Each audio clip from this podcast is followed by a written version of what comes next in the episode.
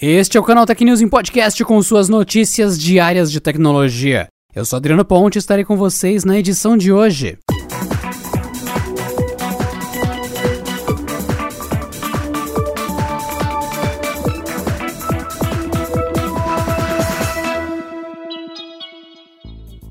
Após meses de desenvolvimento, o WhatsApp começou a liberar para alguns usuários o recurso de videochamadas em seu aplicativo para desktops e navegadores web. Apesar de não dispensar o uso do celular, a novidade facilita o uso em telas grandes, oferecendo mais opções de visualização para as conversas no aplicativo.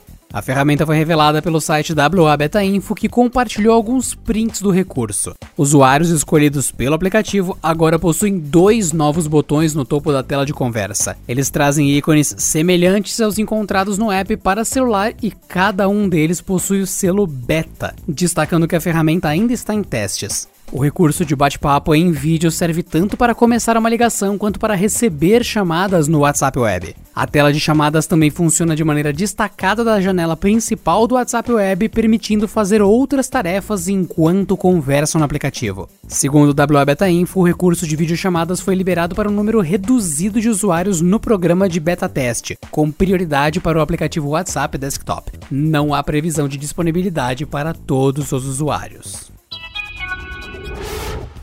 A Apple atualizou seu portal para desenvolvedores com novos dados sobre o uso das diferentes versões de seus sistemas. Mantendo a tradição das últimas edições, o iOS 14 já é utilizado por quase 3 quartos de todos os iPhones ativos. Considerando os modelos lançados nos últimos 4 anos, a última versão do sistema está presente em 81% dos aparelhos. Os números não chegam a surpreender, afinal o iOS 14 é compatível com todos os smartphones lançados pela Apple desde setembro de 2015, ou seja, desde o iPhone 6S.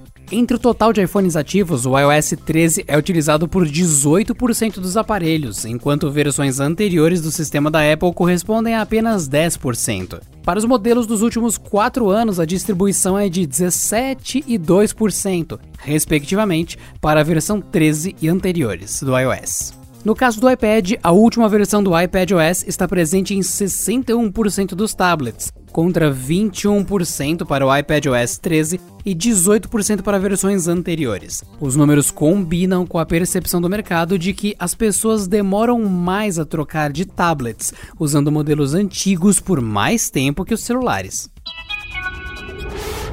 Para contornar o problema com o Mastercard e Visa, o Pornhub está apostando em criptomoedas para garantir a sua monetização. Agora, quem quiser fazer a assinatura premium do site pode pagar utilizando Bitcoin, Ethereum, Monero, Verge e outras oito moedas digitais do tipo. A movimentação acontece depois que a Mastercard e a Visa proibiram o uso de suas bandeiras para pagamento no Pornhub. A questão começou após uma matéria do The New York Times que denunciava uma grande quantidade de vídeos de assédio e abuso infantil publicados na plataforma. O Pornhub então restringiu a publicação de novos vídeos apenas a perfis verificados, derrubando mais de 8 milhões de conteúdos.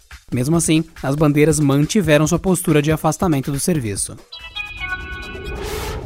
Que Disney e Sony já andam em conversas há algum tempo para estender a presença do Homem-Aranha no MCU não é novidade. Mas agora o site The This Insider Show diz ter mais detalhes e até uma novidade: a de que ambos os estúdios podem ter revisado o acordo para aumentar a presença do personagem no MCU. Segundo o veículo, o acordo inicial entre a Marvel e a Sony teria ficado abalado quando a Disney supostamente pediu que todas as produções fossem cofinanciadas na divisão de 50-50. Segundo as informações de bastidores, a Disney bancava 25% dos custos, enquanto a Sony pagava o restante. E a distribuição dos lucros também seria proporcional a esses percentuais, 25 para 75. Como contrapartida, a Marvel Studios fica com o controle criativo. A página não detalhou por quanto tempo ou projetos vai durar esse novo contrato. É fato que o Homem-Aranha ganhou um importante espaço em Doctor Strange in the Multiverse of Madness e no multiverso do MCU. Logo, pode ser que Tom Holland permaneça mesmo mais tempo. Para reforçar esse boato, vale destacar que uma das desavenças entre Feed e Pascal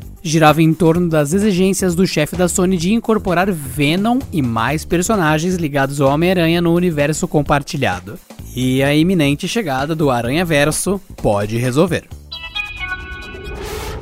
A CD Projekt Red recuou e não recomenda mais que jogadores busquem a Sony para reembolso pela compra de Cyberpunk 2077 para PlayStation 4. A desenvolvedora havia dito que quem estivesse descontente que buscasse primeiro as lojas digitais para reaver o dinheiro de volta. Quem foi atrás da Microsoft encontrou uma solução. Mas quem precisou fazer o mesmo na loja da Sony recebeu uma resposta negativa. Para a Sony, os bugs e problemas de desempenho de Cyberpunk 2077 não são suficientes para considerá-lo como um conteúdo defeituoso e que justificaria o reembolso segundo suas regras. Por isso, a companhia tem falado para os jogadores esperarem pelas atualizações previstas para fevereiro de 2021. Por conta disso, a CD Projekt Red parou de recomendar aos jogadores pedirem a companhia japonesa pelo reembolso. Em nota, a companhia pede que, se o usuário tem uma cópia digital do jogo no Xbox One, visite o artigo de suporte para Xbox para mais detalhes sobre como pedir o reembolso. Se ele tem uma cópia digital do PlayStation 4,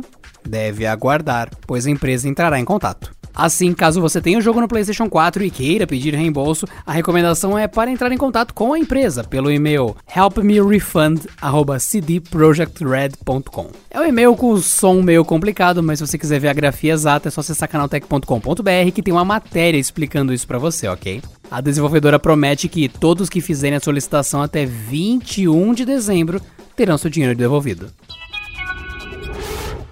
E por hoje é só, pessoal. Nos vemos na próxima edição do canal Tech News em Podcast. Este episódio contou com o roteiro de Rui Maciel e edição de Gustavo Roque.